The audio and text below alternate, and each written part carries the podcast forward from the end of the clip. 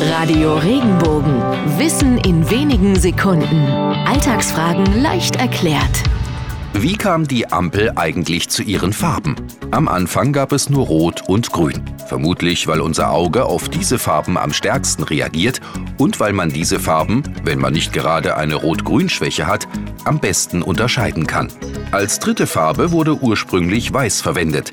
Nachdem aber auch Straßenlampen und die Scheinwerfer am Auto in der Regel weiß strahlen, wurde irgendwann festgestellt, dass das helle Weiß als Signalfarbe nicht mehr taugte.